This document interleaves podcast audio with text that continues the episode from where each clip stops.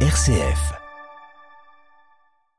Jusqu'au 8 juillet, dans le cadre des soirées d'été au château de Machy à Chasselet, dans le nord de Lyon, deux compagnies de théâtre jouent la maison de Bernarda Alba de Federico Garcia Lorca, une pièce mise en scène par Yves Bonnen qui est avec nous, accompagné d'Iris Agueton. Bonjour. Bonjour. Bonjour. Merci euh, d'être avec nous euh, tous les deux pour nous parler de ce spectacle, de cette pièce de théâtre euh, que vous avez, que vous proposez dans un cadre assez particulier, on va le dire, assez unique aussi. Tout se joue à partir de 21h à la nuit tombée ou, le jour en train de, en train de filer, on va dire. Le cadre déjà crée une ambiance, crée une atmosphère très particulière. Absolument. Oui, oui, oui. Alors ça commence même avant, puisque sous les tilleuls, nous accueillons tous ceux qui le désirent pour une assiette champêtre. Et c'est, on, est assez attaché à cette tradition parce que ça permet que le public, de sa manière, se, se forme comme un, corps avant de monter sur les gradins, parce que les gens, euh, oui, se rencontrent autour d'une assiette et c'est fort agréable.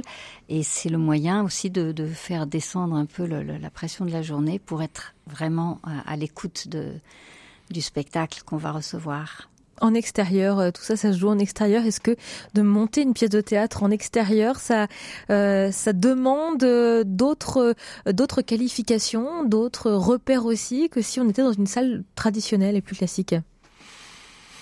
Pour moi, c'est venu assez tardivement dans, mon chemin de metteur en scène, après des grandes salles très, très des, salles magnifiques comme la Comédie Française, le Théâtre de la Colline, de, la Ville à Paris, et aussi une proximité assez longue avec Roger Planchon au TNP.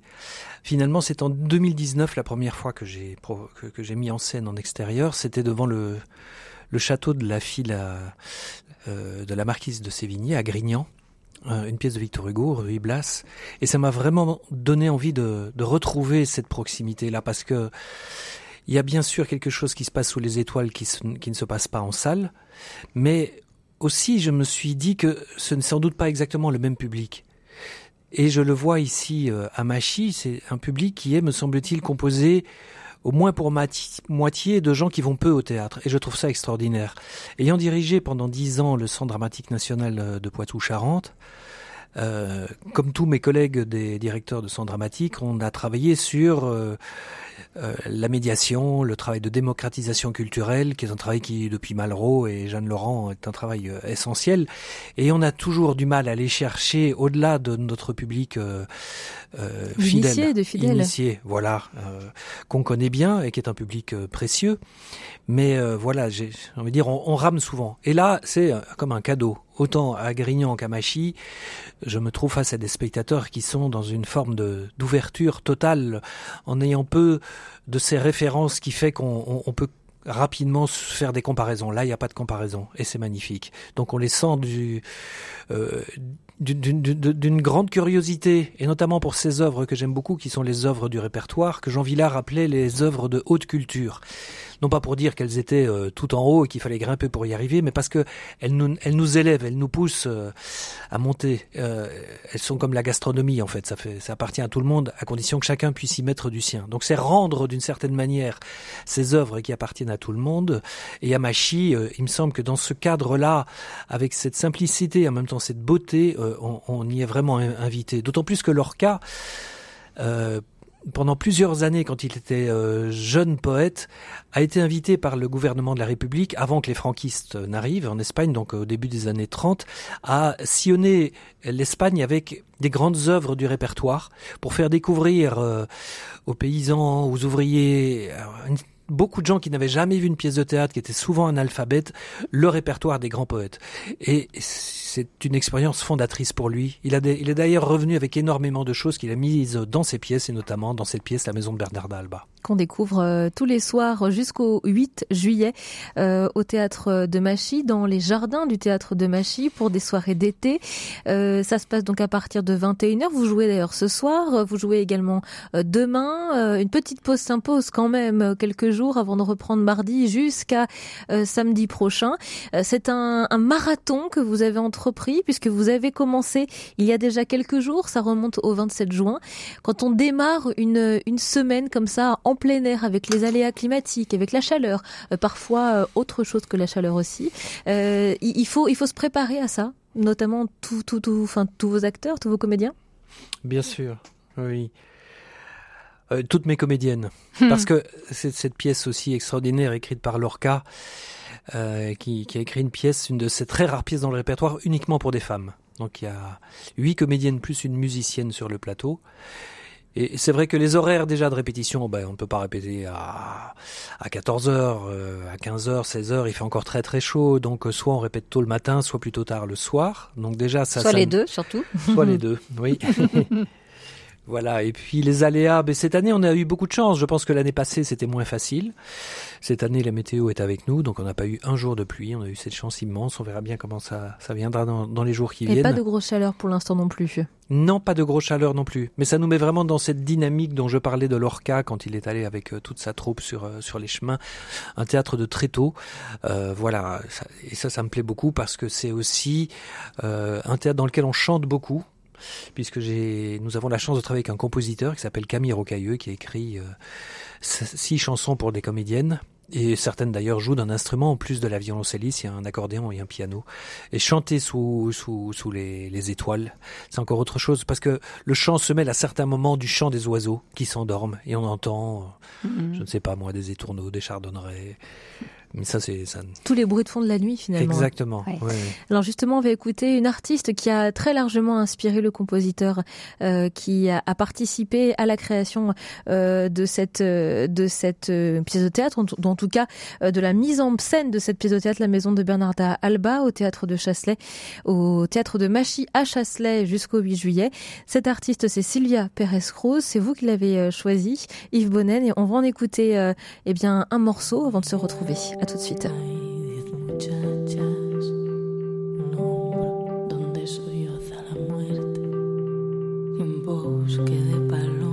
disecadas hay un fragmento de la mañana en el museo de la escarcha hay un salón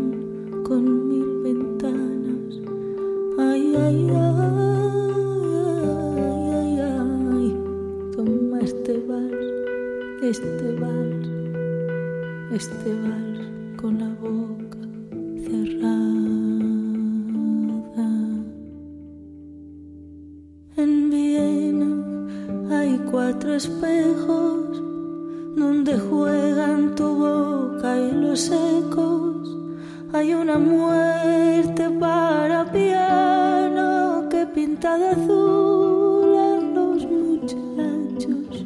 Hay mendigos por los tejados hay frescas guirnaldas de llanto. Y ay, ay, ay, ay, ay, ay, toma este vals,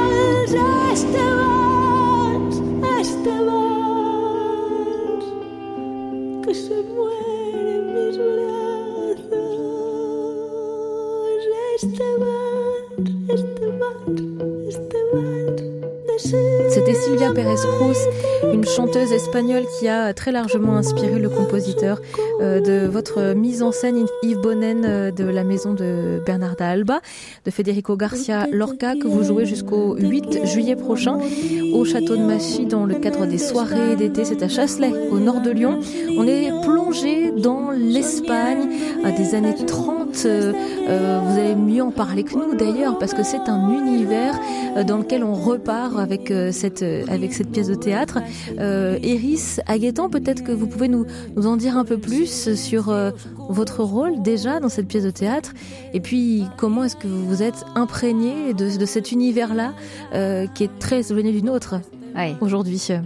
Oui, très éloigné d'une autre et en même temps tellement présent dans le monde entier, au-delà de nos frontières, quand on regarde un petit peu ce qui peut se passer en Afghanistan, enfin bref, dans tous ces certains pays comme ça, qui, euh, qui vivent la même chose, c'est-à-dire euh, cette, euh, cette vision de la femme complètement étroite et, et, terrible, quoi. Et pour moi, de jouer Bernarda, c'est d'essayer d'être, je dirais, en communion avec ces femmes-là. qui qui n'arrive pas à, à passer à autre chose, c'est-à-dire qui, qui contribue à, à perpétrer euh, cet écrasement euh, de des femmes. Voilà. Donc là, qui est lié à une religion qui est très forte. Hein. Une religion, à une morale, je dirais surtout, à une peur de, de, de perdre euh, autorité, à, à, une, à, une, transmission d'un patriarcat euh, étroit et violent. Et voilà. Donc moi, ben, je, je, je, j'endosse ce rôle-là. Euh, voilà. Je Donc suis vous êtes, jamais assez vous êtes méchante. Bernarda Alba. oui. Je suis Bernarda Alba. Et comme me disait Yves, euh, bah, c'est une couleur qui est importante dans le tableau parce que si elle n'était pas là, euh, les autres couleurs ne seraient pas mises en, en valeur et c'est ça qui compte. Voilà. Donc, euh, ce qui est intéressant, c'est que Yves nous fait vraiment travailler. Euh, c'est un, c'est un, c'est une pièce chorale.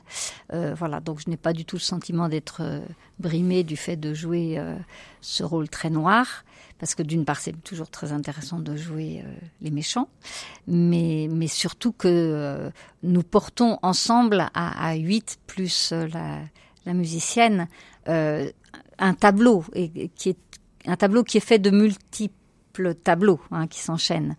Et euh, ce qui est intéressant aussi dans la scénographie, c'est que euh, Yves a voulu inverser le sens de la scène. Généralement, on joue dans la cour euh, face au château et là on joue dans la cour face à l'arrière, à savoir les, communs, ce qui est évidemment très très, très juste parce qu'on est complètement euh, dans euh, à côté du patio euh, de, de, la ferme, en plein village, avec des entrées, des sorties dans, dans tous les sens, parce qu'il y, y, a le portail principal, il y, a la, il y, a la, porte de gauche, il y a celle de droite, il y a, il y a, il y a le petit couloir, il y a le passage. Voilà. Donc c'est très très riche et c'est très exigeant dans la grande grande précision que notre metteur en scène aime et, et, impose et qu'on a su euh, apprécier. Donc vous avez utilisé le décor euh, dont vous disposiez ici au, au théâtre de Machy, au château de Machy. Oui, en effet, ce sens dont parle Iris nous met face à des bâtiments qui sont des bâtiments de ferme.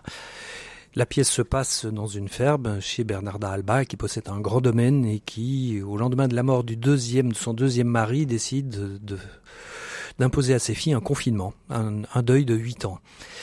Euh, et il y a cinq filles. Et il y a d'ailleurs une des comédiennes qui a quatre sœurs et qui me dit euh, c'est incroyable que cette histoire imaginée en 36 me rappelle tellement de souvenirs de, de moi enfant il y, a, il y a pas très longtemps.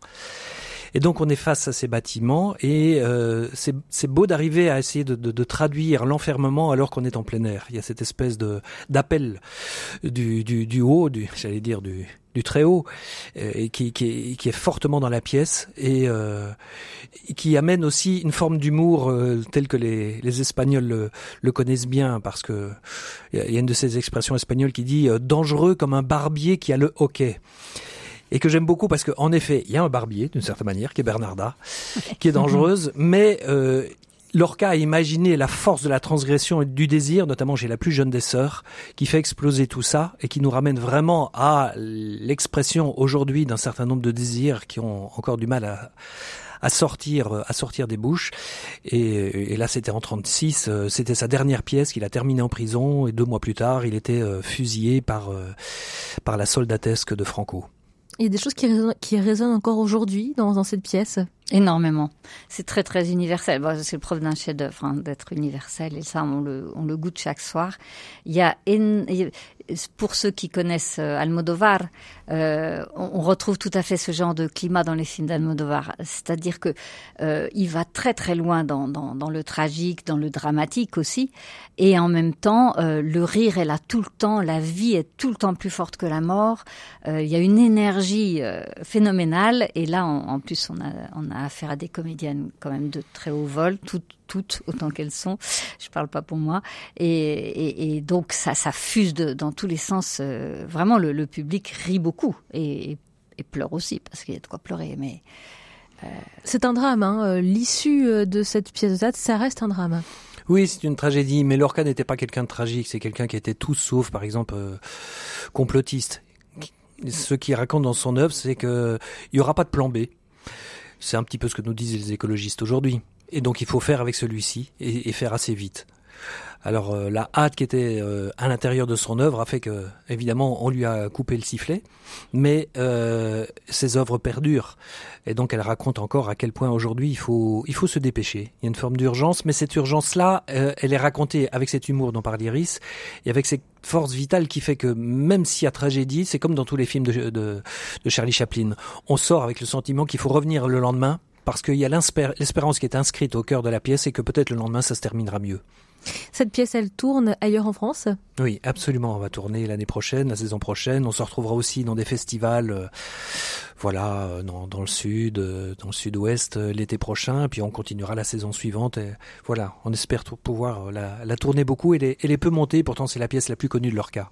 Et c'est une expérience inédite que vous nous proposez de vivre au château de Machy pour le coup, parce que c'est un décor inédit aussi qu'on ne retrouvera nulle part ailleurs. Absolument. Mhm. Voilà, à découvrir euh, jusqu'au 8 juillet prochain. Euh, vous pouvez donc découvrir euh, cette pièce, La Maison de Bernarda Alba, de Federico Garcia Lorca, mise en scène par Yves Bonnen, avec Iris Aguetan, Aguetan qui étaient nos, invités aujourd'hui. On vous souhaite une, une belle Juste un mot, c'est bien à 21h que le spectacle commence. En général, on, attend la tombée de la nuit, mais là, comme il se trouve que la pièce commence dans l'après-midi, ça nous a permis de le démarrer vraiment quand il fait encore jour, ce qui fait qu'elle ne durera pas trop tard. Donc euh, n'ayez pas peur de vous coucher trop tard. À 11 heures, vous pouvez être rentré chez vous pratiquement. Voilà, c'est bien de le préciser pour ceux qui ont des choses de prévues euh, pour les jours à venir. Vous avez une euh, représentation ce soir, demain également, et puis ça reprendra à partir de mardi jusqu'à jusqu'à samedi prochain. On vous souhaite eh bien une belle semaine, que le temps soit avec vous aussi. Merci d'avoir été avec nous. Merci beaucoup. À bientôt. Merci.